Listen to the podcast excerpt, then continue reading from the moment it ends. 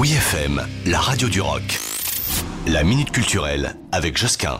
La fondation Cherki, vous connaissez Eh bien sinon, c'est le moment de la découvrir, je vous dis pourquoi. Alors tout d'abord, Jean Cherki, c'est qui Eh bien c'était un scientifique reconnu, industriel et pionnier des médicaments génériques en France, et il est aussi un grand amoureux d'art. Il a quand même réuni une impressionnante collection de 5000 œuvres d'art optique et cinétique. Aujourd'hui, eh bien, sa collection installée dans ses anciens laboratoires est devenue un véritable musée ouvert au public pour des visites guidées. Et là, il nous invite à la découverte d'un courant artistique, l'art optique et cinétique, je vous en parlais, qui révolutionne le regard et perturbe l'orientation spatiale et temporelle carrément. Des œuvres des années 50-70 ou plus contemporaines qui, sous l'effet du mouvement dans l'espace, de la lumière ou du vent, se transforment comme ça et offrent de nouvelles perspectives aux spectateurs que nous sommes.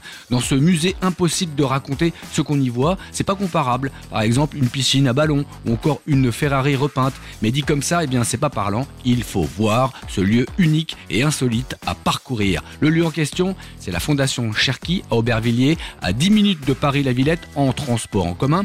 L'adresse exacte est en fait révélée après l'achat du billet, filou qu'il est. Mais à la façade du 61 rue Les à Aubervilliers, Seine-Saint-Denis, vous trouverez l'endroit. Retrouvez la Minute Culturelle sur wfm.fr.